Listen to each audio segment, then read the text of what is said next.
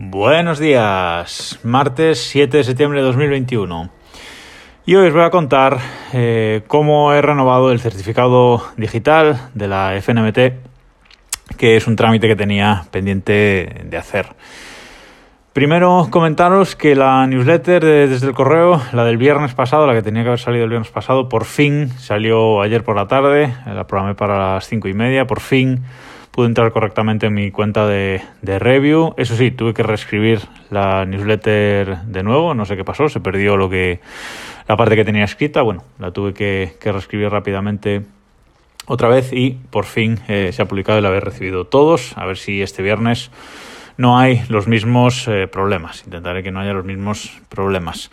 Por cierto, que si entráis en mi perfil de Twitter, twitter.com barra Vidal ahí ya directamente en el perfil se ve un enlace a la newsletter, porque si queréis eh, suscribiros más fácilmente, desde mi perfil de Twitter, eh, ya tanto en web como en, eh, iOS, ya aparece un enlace directamente a la newsletter como parte del perfil. Ya sabéis, Review, servicio que utilizo para mandar las newsletters, pues fue comprado por Twitter y ya lo están integrando. Así que ya aparece ahí. Si os interesa podéis suscribiros también directamente en ese enlace.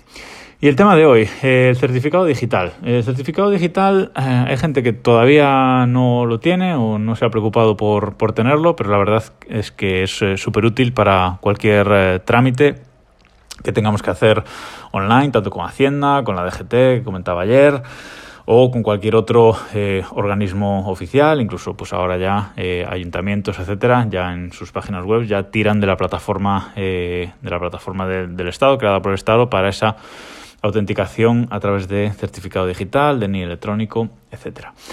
Certificado digital es un archivo, un archivito .p12 que va cifrado con, con, una contraseña que nosotros le hayamos puesto y que eh, pues nos vale, como digo, para identificaros, para identificarnos en, este tipo de, páginas web y servicios eh, oficiales.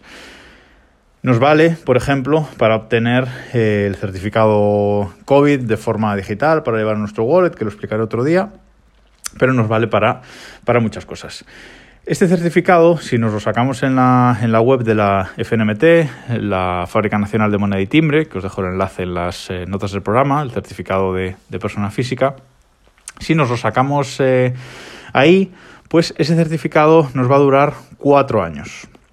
Cuatro años que nos va a durar ese certificado y a mí me caducaba en este próximo mes eh, de octubre. En un mes me caducaba el actual certificado. Así que la teoría es que si tenemos el certificado todavía en vigencia, podemos ir a la web de la FNMT y eh, desde ahí, usando el propio certificado viejo, eh, pedir uno nuevo, pedir la renovación del nuevo certificado. Bueno, pues eso fui a hacer, pero, oh sorpresa, si no te has identificado eh, físicamente en una oficina de, Hacienda en los últimos cinco años para, este, para este trámite, entonces obligatoriamente tienes que ir a una oficina de, Hacienda. Es decir, el certificado dura cuatro años, la primera vez eh, en la historia que te lo sacas te tienes que identificar, a los cuatro años lo renuevas y tienes otros cuatro años. Es decir, durante ocho años realmente no te has tenido por qué eh, verificar en una oficina de Hacienda. Pero ese es precisamente mi caso. Ya llevaba ocho años eh, desde la primera vez que fui a identificarme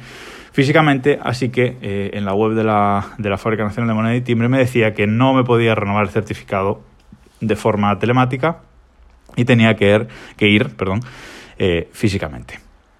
Bueno, eh, pues eso hice. ayer, un ratillo, pedí, había pedido cita y allí me fui a una oficina de, Hacienda a identificarme físicamente. Nada, cinco minutos llego allí, entregar el, el DNI, el código que te dan y quedas eh, verificado. Pero vuelvo, vuelvo al principio. Eh, el proceso este de sacarse el certificado digital a través de la FNMT era bastante tedioso en el pasado, sobre todo a nivel de configuración, de navegadores, eh, etc. Ahora lo han simplificado bastante y la verdad es que está muy bien. Tú si entras en, en obtener este certificado, certificado software de persona física, hay básicamente cuatro fases que hay que, pasar. La primera es esa configuración previa, que eso era lo que era eh, un coñazo previamente y esa configuración previa ahora lo que hace es descargar un programa en el ordenador y vale tanto para Windows como para Mac como para Linux. Ese programa eh, es el configurador que le llaman configurador de la, de la FNMT, configurador Ceres, y es un programa que se instala en, el propio ordenador, nos instala todos los certificados eh, necesarios para hacer el trámite, etcétera. Y cuando vamos eh, haciendo el trámite, pues de vez en cuando la web lanza esa aplicación necesaria para obtener el certificado y es todo mucho más sencillo, la verdad. Eh, entonces, cuando una vez tenemos ese programa instalado, esa configuración previa hecha, pasamos al segundo paso, que es solicitar el certificado. Ahí, en ese segundo paso, nos pide el número de DNI, creo que es el primer apellido, eh, y un email para, el que nos mandan la, información. Eh, aceptamos los términos y condiciones, que por cierto el diseño de la web de la FNBT en este sentido, en el de, en el de las condiciones de servicio, está fatal porque te dice acepto las condiciones y hay un botón de seguir, pero tienes que desplegar eh, un, texto enorme que son las condiciones y abajo de todo scrollear para ir hasta un check eh, donde marcas que aceptas las condiciones. Es decir, aparece primero el botón eh, de siguiente antes del, check de aceptar las condiciones. Bueno, en fin. las primeras veces te puedes volver loco si no sabes esto, porque le das a siguiente y te dice que falla, que debes aceptar las condiciones. Y dices, ¿dónde las acepto? Bueno, en fin, que sepáis que tenéis que desplegar el texto y hacer un check abajo y aceptar las condiciones. Le das a siguiente y en ese momento eh, lo que te dan es un código, un código numérico que eh, si tuviéramos el certificado digital, eh, pues esto mm, vigente y no nos tuviéramos la obligatoriedad de irnos a identificar, pues con este, este código ya nos lo darían, directamente nos renovarían el certificado. Pero en este caso, el mío o una persona que se lo saque el certificado por primera vez, pues necesita este código. Con este código eh, pedimos cita en una oficina de Hacienda, como digo, vamos allí con nuestro DNI y ese código, se lo damos allí al, chico de la ventanilla y en un momento eh, nos verifica. Una vez nos verifica, nos llega otro correo que ya nos dice eh, que con, otro código, que en realidad es el mismo, usan el mismo código, con ese nuevo código, nuevo viejo código, ya podemos volver a la web de la FNMT y descargar el certificado. Importante, tanto el PC, el sistema operativo, el navegador, desde el que hemos solicitado el certificado en el segundo paso, debe ser el mismo eh, desde donde lo descargamos en el eh, cuarto paso. Por cierto, que en el segundo paso nos habrá pedido una contraseña para encriptar nuestro, nuestro certificado y esa contraseña, eh, cuando descargamos el certificado, ya finalmente ese archivo P12, ¿vale? Además, ahora, gracias al configurador este Ceres que se descarga en el ordenador, el certificado te lo instala ya directamente. Eso sí, te pregunta, te instala el certificado y luego te pregunta, ¿quieres una copia de seguridad de ese certificado? Le decimos que sí y podemos guardar ese archivo P12 eh, en donde queramos. Eh, yo pues lo tengo en Gmail, lo tengo en mi servidor de archivos para tenerlo siempre a mano para instalarlo en cualquier sitio cuando, cuando lo necesite.